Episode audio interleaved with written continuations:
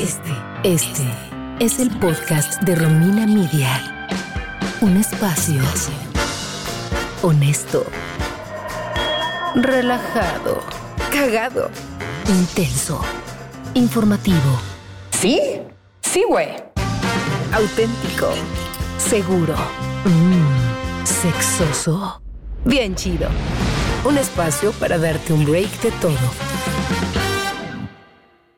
Qué gusto, un podcast más de Romina Media. Yo soy Romina Sacre. Y yo soy Itzel Alfaro. Y por fin, después de muchos capítulos, eh, Itzel y yo estamos reunidas bajo el mismo techo. No puede ser que hayamos grabado tantos podcasts podcasts a distancia. Porque no habíamos descubierto este espacio en el que estamos ahora. Sí, caray, es mágico. Hoy vamos a hablar de un tema que a Itzel y a mí pues nos obsesiona y nos pone de curiosas y al mismo tiempo nos preguntamos de dónde sale esta obsesión por vernos más jóvenes. Yo creo que es algo que se nos ha inculcado, o sea, que ha existido siempre, desde los inicios de la prehistoria. Ah, había dinosaurios. Me consta. había dinosaurios que peleaban por ponerse mascarillas. Esta idea de estar siempre joven va muy asociado, sí, que la belleza se asocia con la juventud.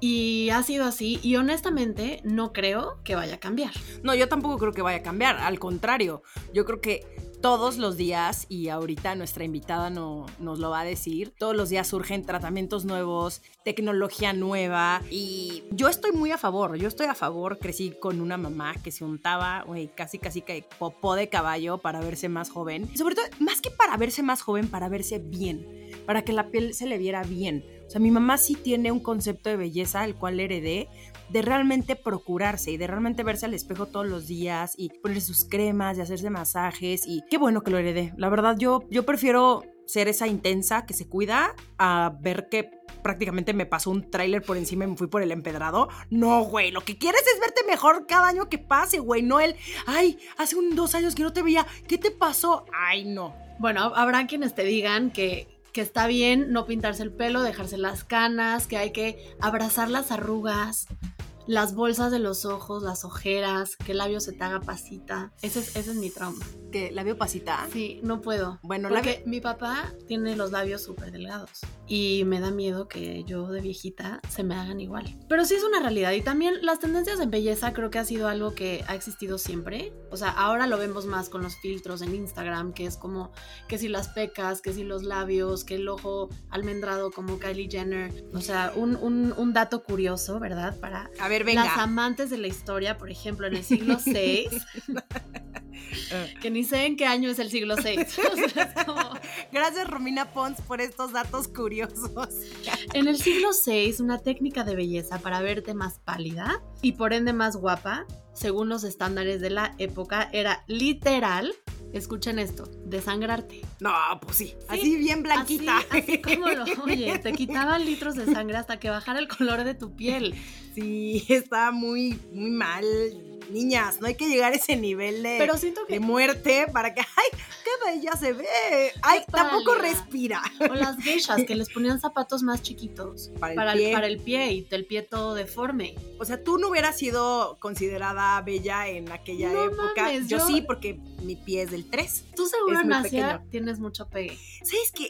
Bueno, ese va a ser otro podcast de cuando sufrí un pequeño abuso sexual eh, por parte de un masajista en China, pero ese es otro podcast. No, cuéntalo ahorita. No, rápido. no, no, claro que no. Es, es muy largo. Y si no, nos vamos a tardar mucho tiempo. Pero Bueno, prefiero decir otro dato eh, que dice que las geishas se retiraban el maquillaje con guano. O sea, hace caca de murciélago. eh, porque además de quitarlo, efectivamente rejuvenece la piel. Pero popó de murciélago para quitarte tu delineador de la noche anterior, no, hija. en el ojito.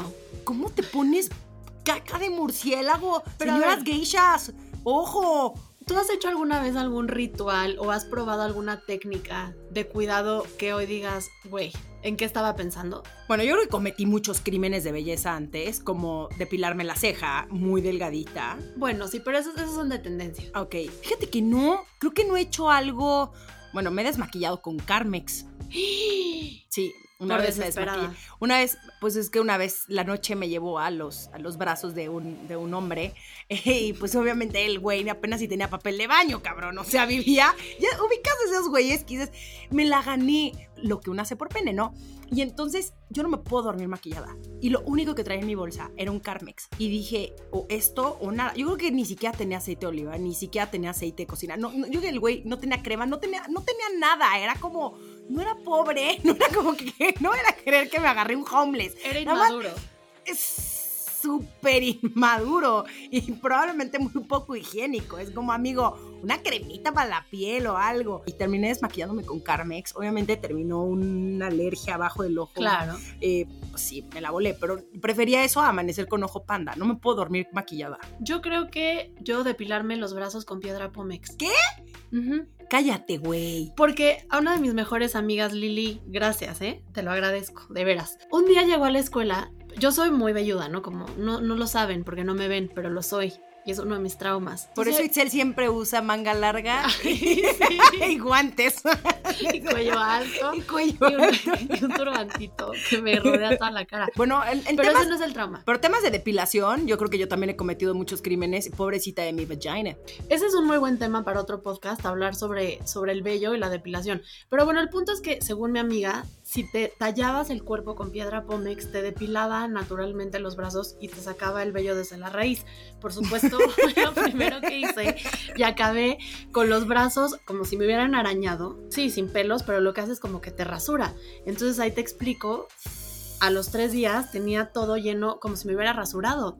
Entonces no solo tenía rasguños, sino que también tenía pelos, o sea, púas. No, y ahí sí tenía un novio coreanito y entonces usé como tres semanas manga larga porque mis brazos picaban. Madre Entonces, santa. por favor, no experimenten. No, please no experimenten con estas cosas, señoritas. Bueno, yo creo que ya es momento de darle la bienvenida a nuestra invitada del día de hoy. Síguenos en Twitter, Facebook e Instagram como Romina Miria. Suscríbete a nuestro newsletter en rominamedia.com. Este podcast es presentado por Oriflame, una marca sueca de productos de belleza que además cuenta con líneas de cuidado de la piel y wellness para potenciar tu bienestar. ¿Sabías que uno de los principales signos de envejecimiento es la pigmentación de la piel? En junio de 2019 se llevó a cabo en México Age Reflect, el estudio clínico más grande realizado en Oriflame y por una compañía de cosméticos en México. Participaron más de 300 personas. Uno de los signos de envejecimiento es el cambio en la tonalidad de la piel causada por enrojecimiento, brillo, pigmentación, entre algunas otras cosas. Y la mujer latina, a diferencia de la europea y de la asiática, es la que tiene el rango más amplio en tonalidad de piel. Esto es importante ya que la tecnología con la que están formulados los productos de skincare de Oriflame está desarrollada para tratar las necesidades específicas de la piel de la mujer latinoamericana. Por eso, su línea Premium Novage está compuesta por seis sistemas diferentes diseñados para cuidar la piel dependiendo de sus necesidades o problemas y no dependiendo de la edad que tenga la persona, porque bien puede alguien tener 35 años y lucir una piel de 20 o viceversa. A continuación, el diálogo, la tertulia, el coloquio. ¿Qué es eso? Pues platicar. Ah, ya. Tú hablas, yo escucho. Para mí, un gustazo tener a una de las mejores doctoras de México. Es una chingona, hace unas cosas maravillosas. He visto su trabajo. Es Marimar Guerra, que es doctora en medicina genómica, estética y anti-envejecimiento. ¿Cómo estás, Marimar? Oigan, muy bien, las estoy escuchando y estoy partida de risa, de verdad. Es que Itzel y yo tenemos unas historias muy obscuras de nuestra pubertad. No teníamos acceso a toda esta información que existe hoy en día. No, no existía gente como tú que te puede guiar a través de Instagram. Bueno, pero es que hacemos mucho, yo también hice mil tonterías, ¿eh? yo creo que por eso decidí estudiar esto, para quitarnos el retraso de no poder tomar buenas decisiones. A ver, Marimar, platícanos cuál fue una de esas barbaridades que llegaste a hacer. No, para se no mueren. tan mal. O sea, yo me depilé, ¿te acuerdas tipo la ceja de Linita, así que te quedaba, ya sabes, mientras más delgada, mejor? Claro. completita y no me volvió a crecer jamás. Entonces tuve que hacerme injerto de ceja. O sea, literalmente no escuché a mi mamá, fue una tontería, sufrí horriblemente cuando eh, desperté de mi pubertad y me di cuenta lo que había hecho. Y todo porque, o sea, todo el mundo se metía con mis cejas porque tenía como, lo- o sea, sí tengo los ojos grandes, pero aparte era esta parte que la sentía súper poblada. Y todo el mundo, ¿qué onda Frida Kahlo? ¿Y por qué? Y que no sé qué. Y que ahí redondita a dejarme una línea horrorosa que tuve que corregir con el sudor de mi frente. Es que claro, ese es el riesgo de seguir las tendencias. La ceja primero era hilito, ¿no? Luego, ahora ya está de moda que sea súper poblada. Luego igual el pelo, que si rubia, que si no. Pero No, ahorita... ahorita los Foxy Eyes, ¿qué tal? Es que justo ya platicaremos de todas las tendencias y cómo ha evolucionado. Pero ahorita que estás platicando de las cejas, yo tengo una duda concreta. ¿Por qué el pelo de las cejas no te vuelve a crecer igual que el de las piernas, el de las axilas, el del bigote? Es, es una, es una muy buena pregunta y la razón es muy sencilla. La piel de la cara tiene más que pelo, vello facial y tiene un timing de vida. O sea, realmente si tú te das cuenta en los viejitos y así, también va ese folículo cicatrizándose, ya no tiene el mismo grosor. Entonces, ellos están destinados realmente a morir. Si yo estimulo esa, esa muerte o, ese folículo para que muera mucho más rápido, este se cicatriza. Lo que tú acabas de decir, por ejemplo, de la piedra Promex, este, los láseres, la depilada y así, hacen justamente que se debilite ese músculo que se llama erector del pelo y hace que este, se cicatrice. Y si esto está cicatrizado, no vuelve a generar eh, eh, vello. Madres. Y eso me imagino que sucede también con la calvicie. Correcto. Bueno, es un gen en específico que se llama 5-alfa reductasa, digo, no las quiero aburrir, pero el objetivo o el tipo de la calvicie de los hombres o mujeres que genéticamente están predestinados a perder pelo es porque heredaron este receptor, que tal cual, o sea, pongo una, como una historia, pero la van a entender perfecto. Imagínate que el receptor de tu pelo, quien, quienes lo heredan, es el abogado supermillonario sensual que contrata a una eh, recepcionista güera divina que se llama testosterona. Entonces, cada vez que hay un aumento de testosterona, se fija al receptor o al abogado y por lo tanto no permite que trabaje. Y en el cuerpo, todo órgano que no trabaja se muere. Entonces, prácticamente todos los tratamientos de belleza, de, sobre todo en la parte de alopecia, van enfocados a que este receptor nunca se encuentre con la güera despampanante, o sea, que no la contrate.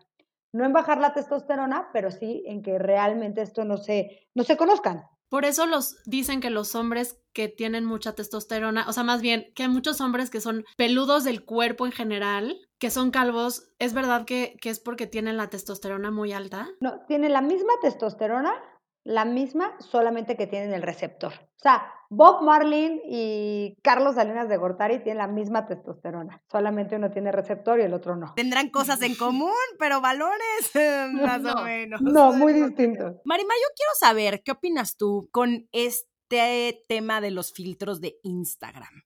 Si realmente crees que nos están afectando, porque Itzel me dijo, esto no sé de dónde lo sacó Itzel, pero que ahorita hay niñas de 16, 18 años que se están empezando a inyectar fillers. ¿Sabes qué, Romina? Sí es un tema, y creo que algo, no solamente los filtros, la, la parte de la expectativa de la belleza y de lo que se proyecta. Yo sé que tú lo has hablado millones de veces, ¿no? O sea, de lo que queremos proyectar y que obviamente en el Instagram, Facebook y en las redes sociales tratamos de proyectar solamente lo más bonito y muchas veces no lo real.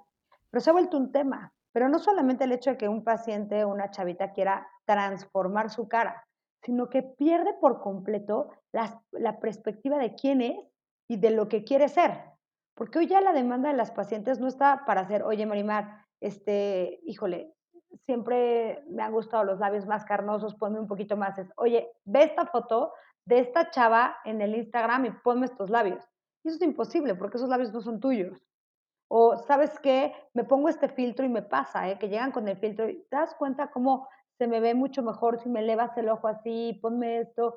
Y eso generalmente pues no es alcanzable. Pero Marimar, ¿no crees que siempre ha sido así? O sea, ahorita que hablamos de tendencias, me acuerdo cuando Pamela Anderson estaba de super moda, que, o sea, muchas mujeres iban y, querían las chichis de Pamela Anderson. Y hay un buen de fails de cirugías por, por quererse parecer a ella. O cuando se puso de moda ponerte Botox en los labios, que eran estos labios súper inflados, tipo Lorena Herrera. O sea, ¿crees que sea más ahorita este tema de, de las tendencias y de quererte ver como cierta figura pública? Yo creo que sí, sobre todo por el acceso que tenemos a la comunicación. O sea, es un hecho que todo el tiempo, o sea, y sobre todo la gente que tiene accesibilidad a estarnos escuchando, a, está pegado a un dispositivo y está constantemente viendo redes sociales y se vuelve un, un deseo Y aparte, eh, creo que sí, o sea, sinceramente te puedo decir que sí es mucha más demanda, que el paciente también está más informado. En mi experiencia te podría decir que hay como dos tipos de pacientes. Las pacientes que realmente entendieron el concepto dicen, ok, quiero prevenir y como decía Romina al principio de, a ver, ¿qué hay nuevo? ¿Qué quiero? O sea, mi mamá me enseñó a ponerme crema desde chiquita y no me voy a dormir maquillada y sé perfectamente que lo que haga por ahorita por mi piel de 20 se va a reflejar los 40 y quiero tomar decisiones con respecto a la prevención y a la belleza de mi piel. Y las pacientes que están dispuestas a hacer absolutamente cualquier cosa por modificar sus rasgos faciales. Y eso creo que sí tiene mucho que ver con la influencia de, pues, de artistas, de actrices, de, de misma Instagramers, de miles de personas que también están bastante lejos de la realidad. ¿Y hay alguna, alguna celebrity que lleguen eh, más frecuentemente a tu consultorio? O sea, es decir, que te pidan parecerse a alguien más. Sí, o sea, Belinda e Isa González son dos como iconos que piden, o sea, el perfil de Belinda, los labios de Isa González, es, es como que lo que más demandan. Pero las hicieron lo, el, el mismo, ¿no? Según el chisme que tienen el mismo cirujano. Digo, la verdad es que las dos están muy guapas. A mí no me preocupa, justamente esta pregunta me la hicieron hace poquito en mis lunes de concierge que tengo preguntas y respuestas y me preguntaron que si estaba operada de la cara, ¿no? O que si me había operado de algo. Afortunadamente nunca he tenido que pasar por un quirófano porque por muchos años durante mi pubertad yo viví trauma de que no tenía chichis. O sea, yo le pedí a mi papá y le dije, por favor, te lo ruego, cuando cumpla 18 años, quiero una cirugía de boobs. Y mi papá me dijo que sí. Afortunadamente, cuando cumplí 18, no es que me hayan crecido, pero como que se me olvidó, se me pasó y a los 21 años eh, como que embarnecí y me creció todo, entonces nunca he tenido que pasar por eso. O sea, sé que estoy a favor de las cirugías plásticas. Mi hermana está operada, mi prima está operada, mi mamá está operada, o sea... Balconeando a toda la no, familia. pero es algo que dice mi hermana abiertamente, puta, a ver si no me va a meter en pedo. No, no, no estoy en contra de las cirugías. Lo que creo yo y lo que creo que no está bien es esta obsesión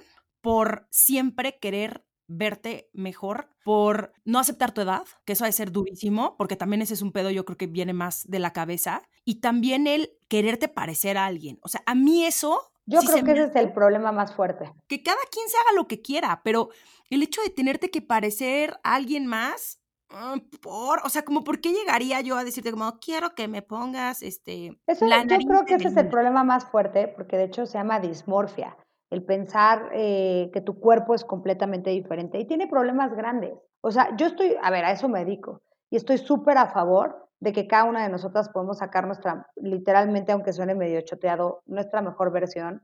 Que si toda la vida he querido, por ejemplo, a mí me parecen muy bonitos los labios y creo que unos labios naturales, pero carnosos, delineados, se ven muy lindos y se puede hacer sin riesgos, perfecto. La cirugía plástica, por favor, o sea, claro que sí, para las personas que, oye, quiero este, que si más boobies, que si mi contorno corporal, porque hay muchas cosas que aunque hagas muchísimo ejercicio, tal vez, pues no te van a crecer igual las nachas o no te van a crecer igual las boobies. Y si eso te da una felicidad, está perfecto.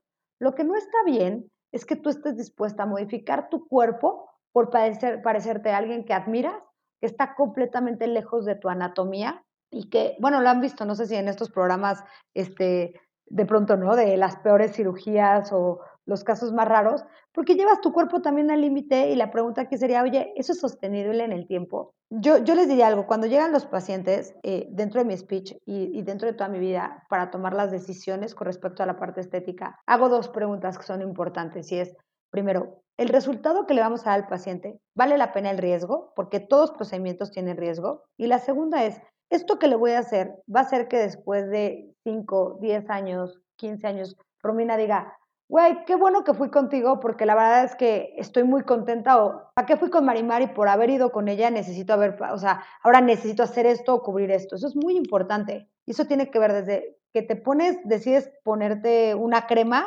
hasta que decides operarte. En todas esas decisiones tienes que hacer esas dos preguntas. Y también, o sea, es esta parte de ver si es sostenible. Correcto. O sea, porque por ejemplo, yo tengo una amiga que tiene mucha ojera, o sea, como que su papá era muy árabe, entonces ella la ojera la tiene eh, obscura y ella justo fue para ver si podían inyectarle fillers para disminuirle como la apariencia de la ojera y sí, sí se lo podían hacer, pero al final decidió no hacerlo porque el mantenimiento es para ella es caro y es ya de para siempre, porque lo que dijo es, me va a gustar tanto verme sin, sin ojera que cuando tenga que hacerme el retoque eh, ya me salga no me va a gustar y no sé si es un procedimiento que en este momento pueda yo mantener eh, en mi vida. Entonces creo que también eso es, ese es otro punto que hay que considerar, como de lo que te quieres hacer, si lo quieres probar y, ver cómo se ve, muy bien, pero también evaluar si es algo sostenible, porque pues requiere un mantenimiento, ¿no? Pero todo en la piel y todo en la cara requiere un mantenimiento. Sea, por ejemplo, con respecto a la parte de las ojeras, es importante y si tu plan es, por ejemplo, decir, bueno, me lo puedo poner una vez y tal vez me lo puedo volver a poner en tres años, es mejor, es como decir, híjole, solo este año puedo hacer ejercicio y el que sigue, quién sabe siempre va a ser mejor que tengas como un estímulo, sobre todo porque estos procedimientos suelen despertar unas células que están dormidas en nuestro cuerpo, que se llaman fibroblastos, y lo que hacen es que ellas mismas produzcan ácido hialurónico. Entonces es como un estímulo y funciona mucho más preventivo que correctivo. Si es una paciente joven, vale la pena tratarla como una vez, aunque sea esporádico, porque va mejorando, ¿eh? Ah, eso es súper importante de, de, saber, que es una de, de las dudas que, que, teníamos, que si era un mito realidad, que si empiezas tú a tus 30 a ponerte Botox o fillers, que si es verdad que a los 40 ya no te van a hacer nada o se va a notar o tu cara se va como a desfigurar. No, eso es un error. Mira, hace años, bueno, cuando yo empecé a estudiar y todo esto, la verdad es que todo estaba en rellenar, rellenar, rellenar, rellenar. Y hoy ves unos resultados horrorosos, unas caras completamente rellenas, sin forma, que perdieron completamente el espacio y la armonización facial. Las tendencias hoy de belleza son realmente a generar un bioestímulo, eso quiere decir que despertemos a las células y esas células trabajen para nosotros. Entonces, vuelves a encontrarte dos caminos dentro de la medicina anti-envejecimiento. Los doctores que estamos a favor de hacer medidas preventivas, sutiles, elegantes, naturales, que lo que hagan es que seas tú mismo y tengas esa expresión celular propia y solamente que el envejecimiento vaya haciendo bastante buena onda contigo, o los doctores que pueden estar generando, o, o lo que yo digo es como que rellenando un hoyo pero abriendo otro. Y ese tipo de pesos son los que tú estás viendo después, en que no es que no solo no te haga nada, es que hay un peso en tu cara que si tú a los 30 años decidiste ponerte 2 mililitros de ácido hialurónico y eso lo vas a repetir anualmente por 10 años, quiere decir que vas a tener dos por, o sea, no sé cuántos miles de mililitros de ácido hialurónico en la cara que no se va a ir. ¿Y qué tal? Yo ya estoy, yo ya estoy aquí asustada. No. Pero, pero ¿y entonces qué haces? Lo que hacemos, o sea, hoy la tecnología guapa es completamente distinta. Hay tecnologías, por ejemplo, o sea, si tú me preguntas cuál es tu paciente ideal, yo tengo una paciente joven, 100%, aunque, trato, aunque trabajamos pacientes mucho más grandes, una paciente entre 20 a 35, 40 años son espectaculares porque puedes hacer todo con lo que tiene su microambiente celular. Despertarlas, hacer que produzcan ellas ácido hialurónico, mejorar el microambiente para que estén nutridas, la piel se vea divina. Piensa en esto. Cuando tú ves a una persona y la estás viendo de frente, tú decides si esa persona es guapa o fea. O sea, dices, a ver, a mí Romina me parece guapa o fea. No, pues me parece, exacto. Me parece guapa por, y entonces empiezas a analizar qué te gusta. Oye, me gusta que no manches cómo se le ve el pómulo o, o me parece muy atractivo. Y entonces, la verdad es que lo que empezamos a hacer, pero es como un análisis, primero, de la parte anatómica, o sea, a ti te parece que esa persona tiene armonía facial, y después te vas directo a la parte de la piel.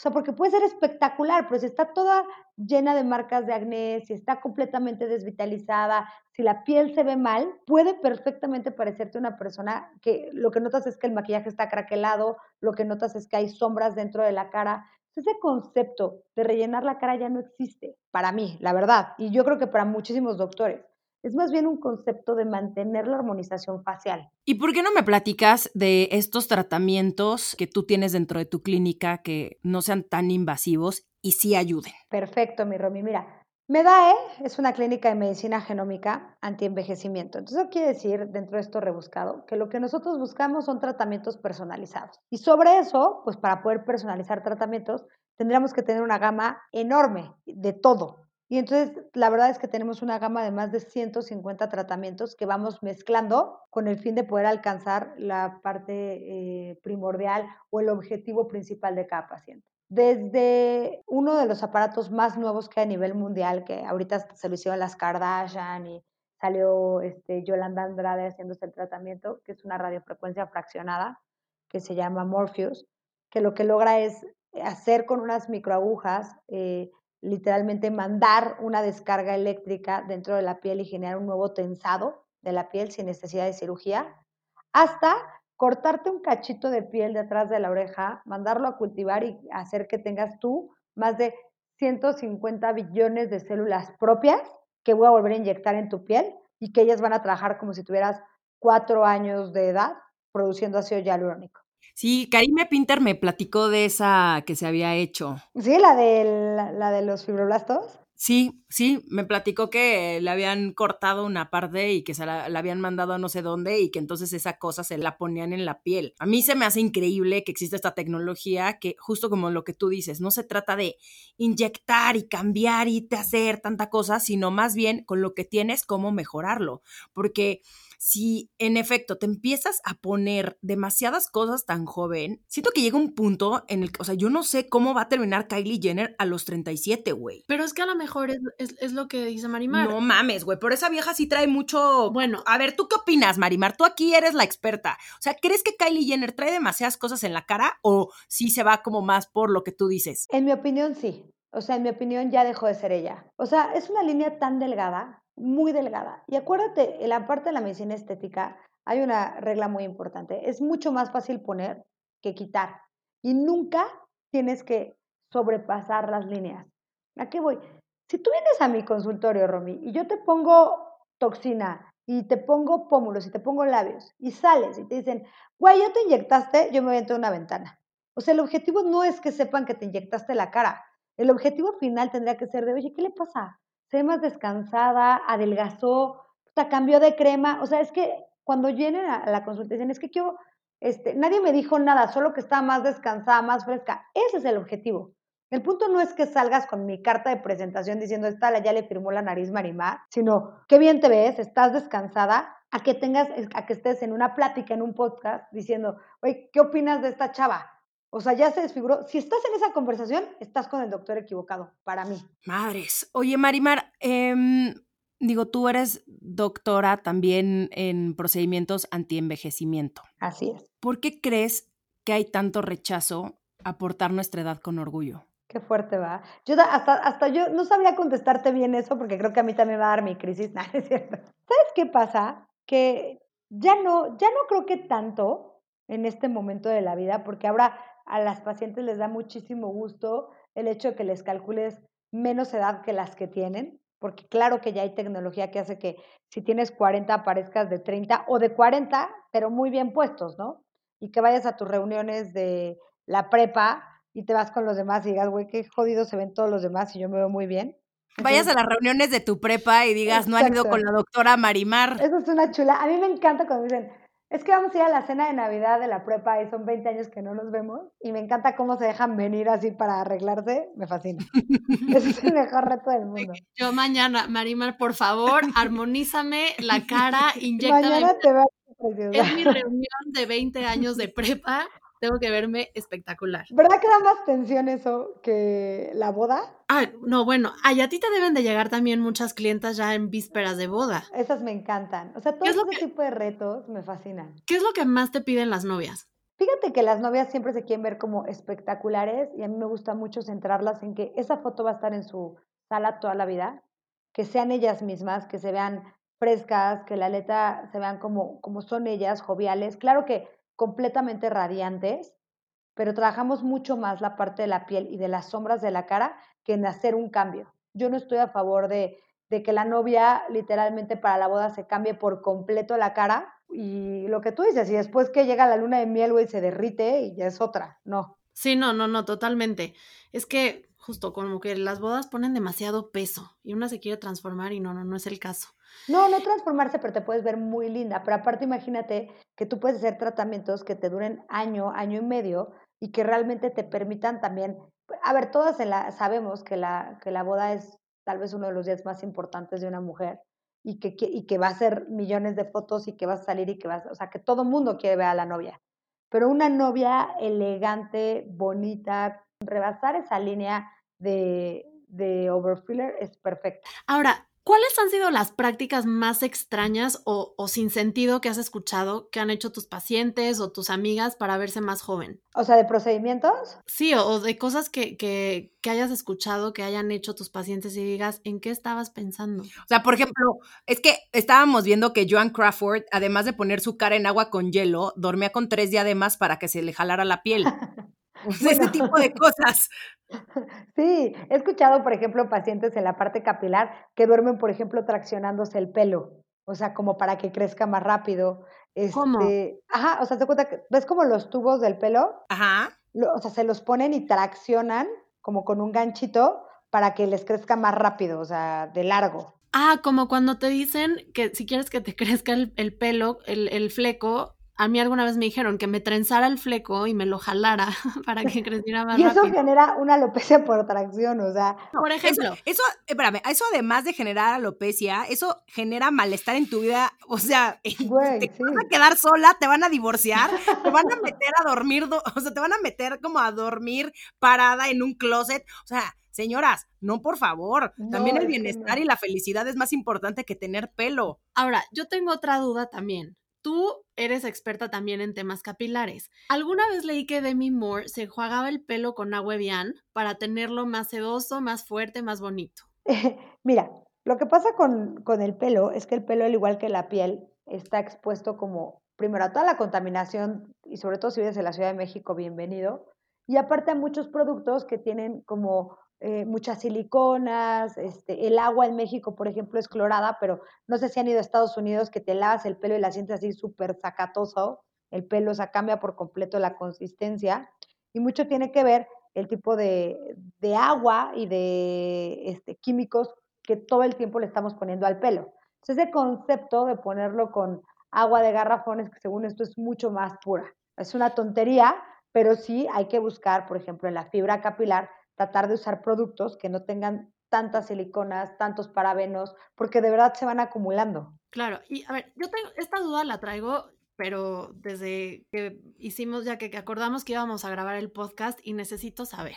Hay una crema eh, de la Prairie que alguna vez en un evento a mí me, me regalaron y revisando, esa crema bueno, es un suero de noche y cuesta alrededor de 30 mil pesos. No sirve para nada. Si me vas a preguntar, ¿sirve para algo? No sirve para nada. Quiero saber, es que cuando encuentras productos tan caros, ¿qué tanto vale la pena invertir en ese producto? O mejor vas a tu consultorio y me, me das un tratamiento que realmente vaya a aportarle algo a mi piel. O sea, creo que sí lo necesito saber. ¿Qué tanto vale la pena o cuál es el alcance de estos productos tópicos? A ver, yo quiero que pienses esto. Una molécula de ácido hialurónico es enorme, o sea, enorme. No atraviesa la piel. Y, y también las grandes marcas, de hecho, hay pacientes que, por ejemplo, se ponen ácido hialurónico. El ácido hialurónico es una molécula que jala dos moléculas de agua por cada una de ellas. Tú imagínate que una crema primero se hubieran ganado un Nobel, porque, porque estaríamos logrando lo que no se ha logrado nunca, que es romper la barrera de la piel y poder llegar a 4 milímetros adentro con una estructura completa, que solamente lo logramos por medio de una punción. Pero más allá de eso, ¿cómo garantizaría esa marca que si llegas a tener esta parte de la profundidad, no hay efectos adversos? Porque no todos los ácidos hialurónicos se comportan igual en cada paciente. Entonces, ¿cuánto le costaría, o sea, si lo hubiera logrado, pero suponiendo que lo hubiera logrado, ¿cuánto le costaría a un paciente un efecto adverso de ellos? Porque hay muchos, o sea, dentro de la, de la parte clínica hay pacientes a los, que, a los cuales les va muy bien ponerse un ácido hialurónico reticulado, hay algunos que les va muy bien ponerse lo liso, hay algunos que se les complementa con manitolos. A ver, ese es el reto médico, el descubrir qué le vas a inyectar a ese paciente aunque tenga ácido hialurónico para que tenga el resultado. Tienen una gran mercadotecnia, tienen una gran promesa, pero la verdad es que tienen una muy mala ejecución y gastar 30 mil pesos en una crema a mí me parece inútil, innecesario y hasta ridículo. Pues qué paz, porque yo, por ejemplo, tengo cremas que son muy baratas que realmente, o sea, me gustan y me funcionan. Es que no tienen que ser carísimas, al contrario. Realmente el skincare tendría que tener cuatro pasos importantes y ser personalizado. O sea, y no importa tanto la marca, sino los ingredientes que sean especiales para lo que tú necesitas. No, y también creo que hay muchos otros factores que entran en juego para tener una buena piel desde cuántas horas duermes, de cuánta agua tomas, de lo que comes, incluso desde... La genética. Sí, la genética y también cómo estás tú en tu vida. O sea, sí creo que el traer estrés, el traer cargas de trabajo, el no reírte, el estar de amargado todo el día, eso se va a notar en la cara. Entonces, por más pinche botox que te pongas, ¿no? se te va a seguir viendo la piel apagada. O sea, yo creo que aunque se escuche muy hippie, ahorita que, que me veo al espejo, que creo que estoy yo en un momento muy feliz de mi vida en muchos aspectos, es cuando más guapa me veo. Y no es precisamente por, uh, este, ¿qué, te hiciste? No, obviamente me he, hecho, me he hecho mis cositas, obviamente, pero es porque eso es lo que tú proyectas y eso es lo que a la gente se le olvida. Pero hay una frase súper común que dice, o sea, no hay nada más este, bello en una mujer que su propia seguridad. Y es real, o sea, la proyección tiene mucho que ver, de nada sirven las toneladas de cosas si no estás dispuesta a disfrutarlas. Y también ver el otro lado, a la inversa, que es, también puedes empezar a sentirte bien si empiezas arreglándolo de afuera, porque también es una realidad que a veces cuando no físicamente no estás bien, también puede afectar en tu autoestima. Entonces, sí creo, o sea, creo que es un, conjunto de, los dos. Pero a veces, o sea, creo que también luego nos vamos mucho por, si estás bien por dentro, lo vas a, a reflejar. O sea, sí, pero también hay una realidad que es, si tú físicamente te sientes guapa, te ves bien, es un complemento. También te puede ayudar a la autoestima. Es una pelotita que... le pega a la otra, ¿te acuerdas? Estos como como de metal que le pega una y luego a la otra y luego a la otra, muchas veces tenemos que empezar por cambiar esa parte que te frena, que para ti es como tu deseo más grande o tu debilidad o, dices, hijo, es que si yo literalmente pudiera tener esto, y eso pasa, por ejemplo, cuando bajamos de peso o cuando refrescamos nuestra cara o cuando, o sea, cuando tienes eso, ese, ese, ese punto físico que te da el impulso por cambiar la parte interna, funciona muy bien. Oye, Marimar, ¿qué podemos hacer desde ya para evitar meternos en procesos mega caros e invasivos? Mira, la disciplina en la parte de la piel es muy importante, muy importante. Y lo que tú dijiste es cierto, o sea, de verdad, si yo les pudiera dar tres consejos así cañones, sería, neta, no te duermas ni maquillada, pero ni con la piel sucia. O sea, dale chance a tu piel de que respire en la noche. En la noche es el único momento en donde nosotros tenemos chance de regenerar, las hormonas en nuestro cuerpo que reparan las enzimas en nuestro cuerpo, ese es el mejor momento. Eh, la parte de usar protector solar es como imperativo, o sea, de verdad no es este rollo de mamá viejita. Y más que ahora estamos tanto tiempo con dispositivos con luz azul, el hecho de que esté retocando un protector azul que también te, digo, un protector solar que también te cubra de luz azul es bien importante. Y sé disciplinada con tu rutina de belleza que sea adecuada. Y eso de verdad te va a ayudar muchísimo a que todo lo que vayas haciendo en tu piel vaya mucho mejor.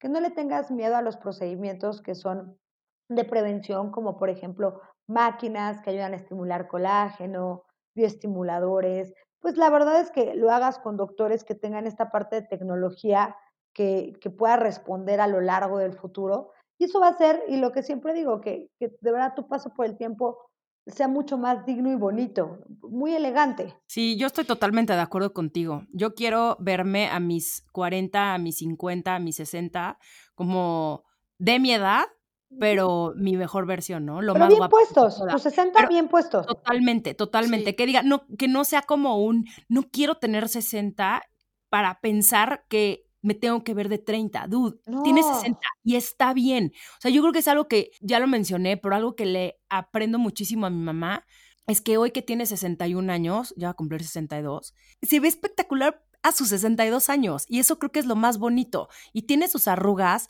y pues ya la piel pues da de sí, pero eso creo que es pues consecuencia de los años y consecuencia de la experiencia y no hay que estar obsesionadas con vernos como las de 20 porque nunca va a pasar, o sea, ya no, ya yo ya tengo 35 y estoy bien con eso. No, y eso está muy bien. Envejecer no es sinónimo de estar demacrado, o sea, exacto, exacto. envejeces con dignidad. Sí, sí, sí.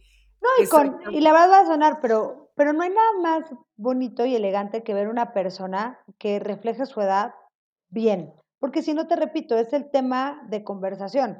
Hay gente que genéticamente tiene esa posibilidad de verse un poquito más joven de lo que realmente está. Y hay gente que hasta personalmente se ve mucho más vieja de lo que está, aunque hace varias cosas por no hacerlo.